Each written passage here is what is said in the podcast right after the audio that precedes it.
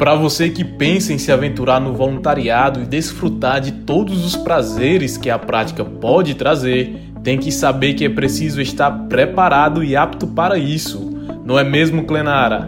Isso mesmo, Gabriel. É preciso ter algumas características para encarar a missão.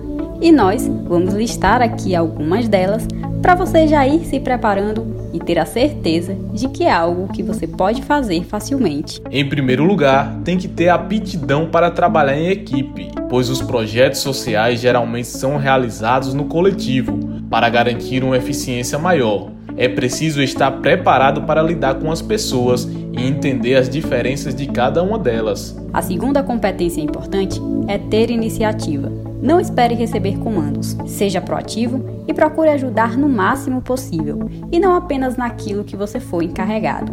Também é importante ter uma boa comunicação, pois para que você entenda o projeto e a missão dele, é necessário ter um bom diálogo com todos da equipe para esclarecer dúvidas e ficar por dentro do que acontece no seu projeto social. É preciso estar motivado em ajudar as pessoas e comprometido com a causa, para que assim você não desista no primeiro obstáculo, já que os desafios pela frente são muitos.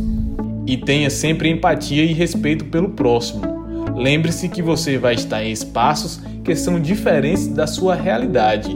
Afinal, cada local tem uma cultura própria e para isso deve ser respeitado. E por último, tenha resiliência e esteja aberto a experiências novas.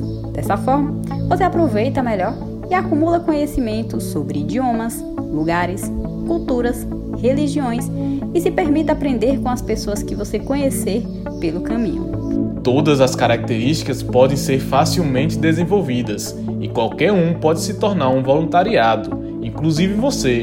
Contribui com a causa, seja um voluntário.